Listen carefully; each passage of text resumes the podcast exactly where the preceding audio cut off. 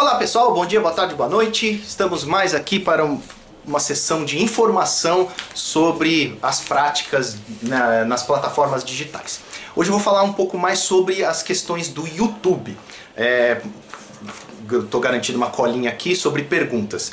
Ah, Nelson, para quem vai a receita das visualizações de uma música do, no YouTube? Bom, a receita vai sempre para um proprietário de conteúdo, tá? Seja ele você direto, você tem o teu canal de usuário, você publica coisas lá e você você mesmo, né, você publica tuas músicas e você mesmo tem o teu content, é, teu, desculpa, teu AdSense cadastrado lá e toda visualização do teu canal tá aí tá sendo monetizada, né? Tem uma questão mínima lá do YouTube, né? Você precisa de mil inscritos e quatro mil horas nas, de, de, de views no último ano, um negócio assim, né? É, se você acabou de criar um canal, você vai ver um ponteirinho lá no estúdio de criação indicando que estágio você tá dessa possibilidade de monetização.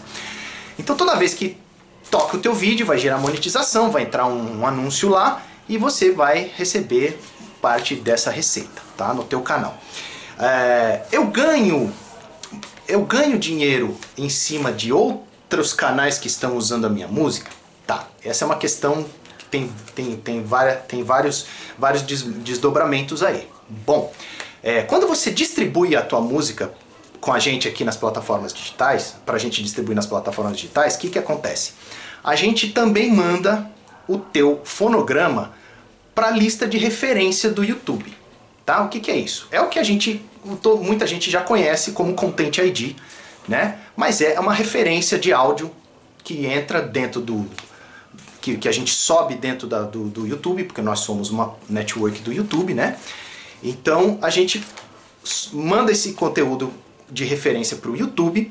E aí o que, que acontece? O YouTube, com a ferramenta de Content ID, ele rastreia todos os vídeos do YouTube que estarão ou estariam usando a tua música. Quando eu faço isso, eu determino que eu sou o proprietário do conteúdo, né? Como você tem um contrato comigo, você me licenciou essa música para eu distribuir nas plataformas. É, quando eu faço isso, eu determino que eu sou proprietário daquele conteúdo. O YouTube vai lá e faz as identificações de canais, seja um canal lá na China que esteja usando a tua música, e aí, eu ao aplicar a política que eu quero aqui, que é monetizar em todos os países, aquele canal lá do, do chinês vai ser. aquele vídeo vai entrar publicidade e vai monetizar lá na China, e esse dinheiro o YouTube vai pagar para você. Entendeu? Paga pra gente e eu pago para você, né?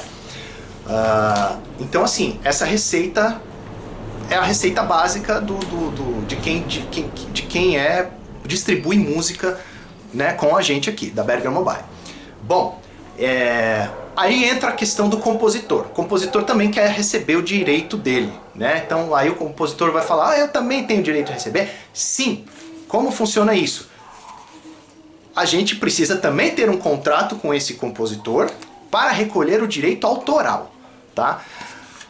Voltando ao canal do, do, do artista que distribuiu a música. Cada vez que gerou uma receita do play né, da, da, da, da, daquela, daquela música, seja no canal do, daquele artista, ou seja no, no, no, no YouTube como um todo, parte daquela receita é considerada direito autoral. Ok? Então é reservado para o compositor. Tá? Então o YouTube trabalha aí na faixa de, de 9%, não sei exatamente, não me lembro. Né? Então 9% de toda a receita daquele canal ficou retida para compositor da música, os compositores da música. Assim que o compositor faz contrato comigo, eu tenho outra network, temos duas networks, uma de fonograma, que eu acabei de falar, e a outra é a network de autoral, aonde eu faço o cadastro dessas obras. Essas obras serão identificadas na plataforma do YouTube, todas as execuções dessas obras em todos os canais, aquele canal do artista e os outros canais que estão espalhados por aí, e aquela receita vai para essa outra segunda network e essa e aí vem né que é minha vem para mim e eu pago para o compositor então 360 graus receita de, de, de plays de anúncios para o dono da música e receita para o dono da obra então assim é, o YouTube paga paga todo mundo nesse caso, entendeu? Então assim, é, essa parte é uma, é uma questão técnica super bem resolvida e é isso daí. É, todo mundo vai receber por isso, né? A, obviamente a receita de, de, de, fonograma é sempre maior, porque é onde os anunciantes é, dedicam mais a receita, mas é, tem o direito do compositor né, relacionado a todas as execuções. Isso funciona exatamente igual para todas as plataformas digitais. Toda vez que tua música é, é tocada, uma música é tocada nas, no, nos aplicativos de música, né? Vamos lá, Deezer, Apple Music, Spotify, Tidal, etc e tal. É, tem a receita de gravadora, né? Que é do fonograma e a receita do direito autoral que vai pra, para os compositores, tá? Então são duas, são, são dois meios separados, mas que andam paralelos, tá? Então é isso daí. Então, deixa eu ver se eu esqueci de alguma coisa. Para todos os vídeos, eu já falei disso. É isso aí. Um abraço e vamos. Acompanhe sempre nosso canal que vai ter novidades. É, clica no. É, inscreve no nosso canal, clica no, no, no, joinha aí e vamos nessa. Tá? Os áudios de todos os vídeos que estão aqui nesse canal estão, estão também nos podcasts aí do Spotify, da Apple Music e, e outros serviços de podcast, ok? Um abraço.